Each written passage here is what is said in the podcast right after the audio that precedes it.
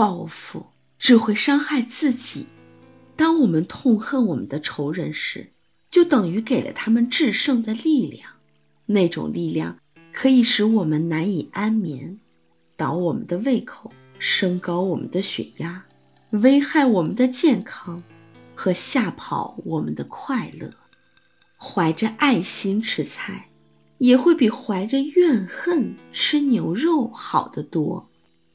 一天晚上，我正旅行通过黄石公园，一位森林的管理人员骑在马上，和我们这些兴奋的游客谈些关于熊的事情。他告诉我们，一种大灰熊大概可以击倒西方所有的动物。除了水牛和另一种黑熊，但那天晚上我却留意到一个小动物，只有一只。那只大灰熊不但让它从森林里出来，还和它在灯光下一起进餐。那是一只臭鼬。大灰熊了解，它的巨型之掌能够一掌。把这只臭鼬打昏，可是它为什么不这样做呢？由于他从经验里学到，那样做很划不来。我也了解到了这一点。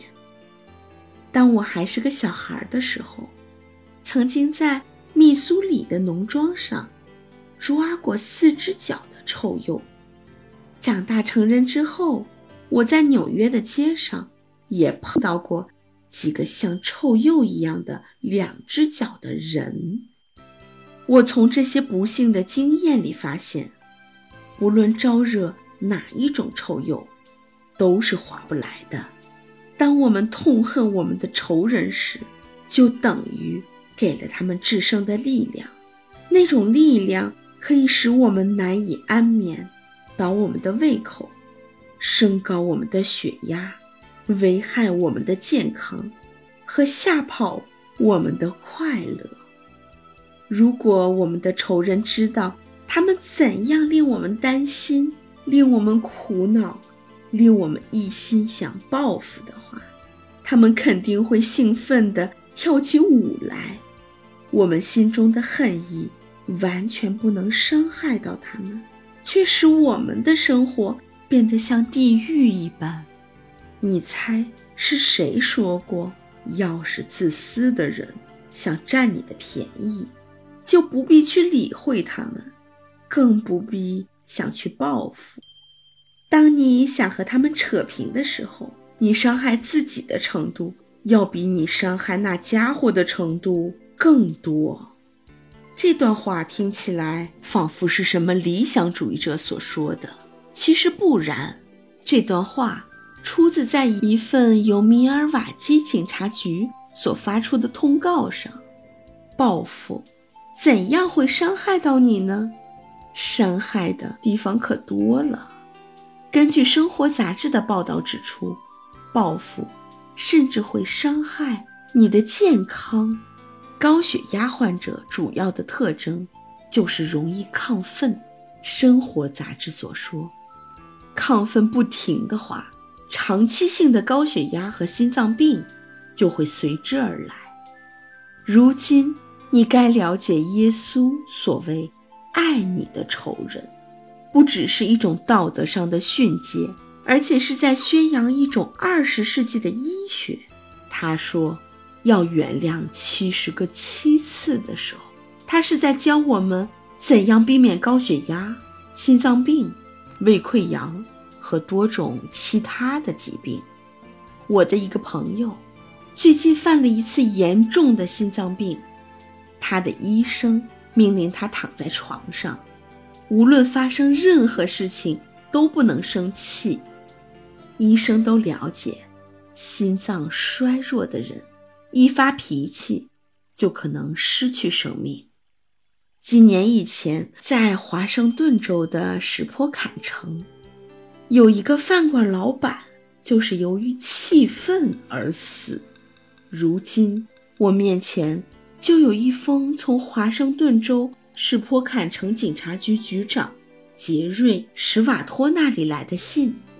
信上说，几年以前，一个六十八岁的老人威廉·传坎伯在史坡坎城开了一家小餐馆。由于他的厨子一定要用茶碟喝咖啡，而使他活活气死了。当时那位小餐馆的老板特别生气，抓起一把左轮手枪去追那个厨子，结果由于心脏病发作而倒地死去，手里还紧紧地抓着那把枪。验尸官的报告宣称。他由于愤怒而引发了心脏病。当耶稣说“爱你的仇人”的时候，他也是在告诫我们怎么样改进我们的外表。我想你也和我一样，认得一些女人，她们的脸因为怨恨而有皱纹，因为悔恨而变了形，表情僵硬。不管怎样美容。对他们的容貌的改进，也及不上让他心里充满了宽容、温柔和爱所能改进的一半儿。怨恨的心理，甚至会毁了我们对食物的享受。圣人说，怀着爱心吃菜，也会比怀着怨恨吃牛肉好得多。要是我们的仇人，知道我们对他的怨恨，使我们精疲力尽，使我们疲倦而紧张不安，使我们的外表受到伤害，使我们得心脏病，甚至可能使我们短命的时候，他们不是会拍手称快吗？即使我们不能爱我们的仇人，至少我们也要爱我们自己。我们要是仇人，不能控制我们的快乐、我们的健康和我们的外表，就如莎士比亚所说的：“不要因为你的敌人而燃起一把怒火，热的烧伤你自己。”当耶稣基督说：“我们应该原谅我们的仇人七十个七次”的时候，他。也是在教我们怎样做生意。我举个例子吧。当我写这一段的时候，我面前有封由乔治·罗纳寄来的信。他住在瑞典的埃普苏纳。乔治·罗纳在维也纳当了很多年的律师，但是在第二次世界大战期间，他逃到了瑞典，一文不名。很需要份工作，因为他能说并能写好几国的语言，所以希望能够在一家进出口公司里找到一份秘书的工作。绝大多数的公司都回信告诉他，因为正在打仗，我们不需要这一类的人。不过他们会把他的名字存在档案里等等。不过有一个。在写给乔治·罗纳的信上说：“你对我生意的了解完全是错误的，你笨又无知。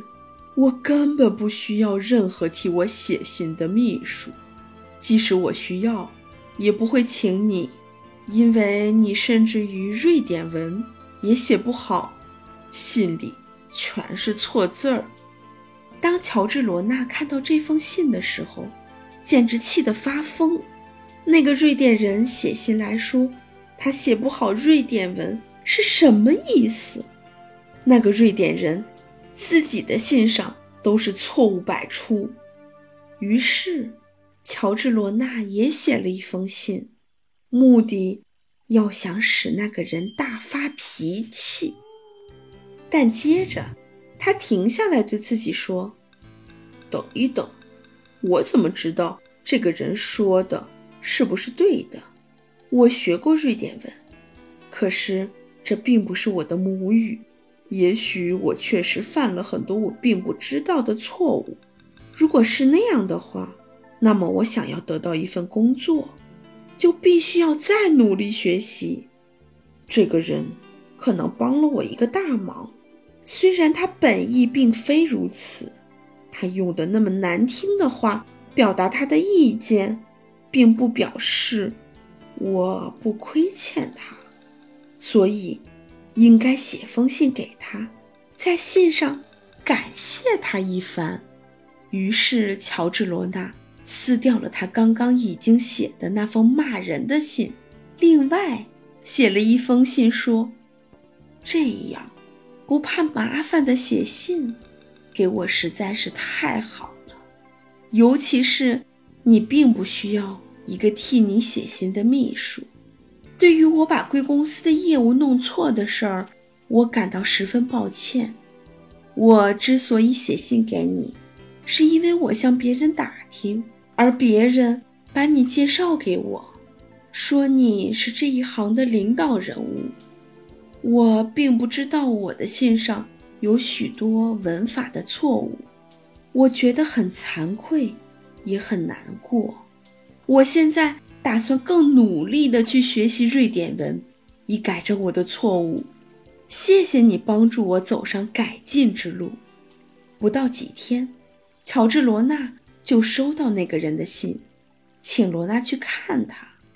罗纳去了。并且得到了一份工作，乔治·罗纳由此发现，温和的回答能消除怒气。我们也许不能像圣贤般去爱我们的仇人，但是为了我们自己的健康和快乐，我们至少要原谅他们，忘记他们。这样做确实是很聪明的事儿。有一次。我问艾森豪威尔将军的儿子约翰：“他爸爸会不会总是怀恨别人？”“不会。”他回答，“我爸爸从来不浪费一分钟去想那些他不喜欢的人。”有句话说：“不能生气的人是笨蛋，而不去生气的人才是聪明人。”这也就是前纽约州州长。盖诺所抱定的政策，他被一份内幕小报攻击得体无完肤之后，又被一个疯子打了一枪，差一点送命。他躺在医院为他的生命挣扎的时候，他说：“每天晚上，我都原谅所有的事情和每一个人。这样做是否太理想了呢？”是否太轻松、太好了呢？假如是的话，就让我们来看看那位伟大的德国哲学家，也就是《悲观论》的作者叔本华的理论。他以为生命就是毫无价值而痛苦的冒险。当他走过的时候，仿佛全身都散发着痛苦。可是，在他绝望的深处，叔本华叫道：“假如可能的话，不应该对任何人有怨恨的心理。”有一次，我曾问伯纳巴鲁区，他曾经做过六位总统的顾问：威尔逊、哈定、柯立芝、胡佛、罗斯福和杜鲁门。我问他会不会由于他的敌人攻击他而难过？没有一个人可以羞辱我或者干扰我。他回答说：“我不让他们这样做，也没有人可能羞辱或困扰你和我，除非我们让他这样做。棍子和石头也许能打断我的骨头，但是言语……”永远不能伤害我。我经常站在加拿大杰斯帕国家公园里，仰望那座可算是西方最美丽的山。这座山以伊迪尔·卡维尔的名字命名，纪念那个在1915年10月12日像圣人一样慷慨赴死，被德军。行刑队枪毙的护士，他犯了什么罪呢？由于他在比利时的家里收容和看护了许多受伤的法军、英国士兵，还协助他们逃到荷兰。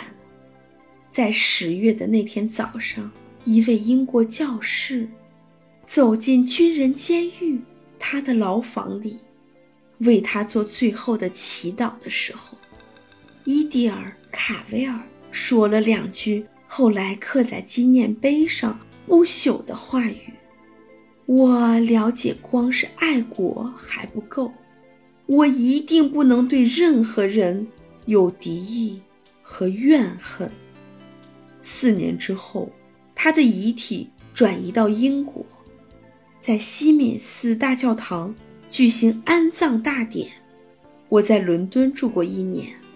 我时常到国立肖像画廊对面，去看伊迪丝·卡维尔的那座雕像，同时还朗读这两句不朽的名言：“我知道，光是爱国还不够，我一定不能对任何人有敌意和怨恨。”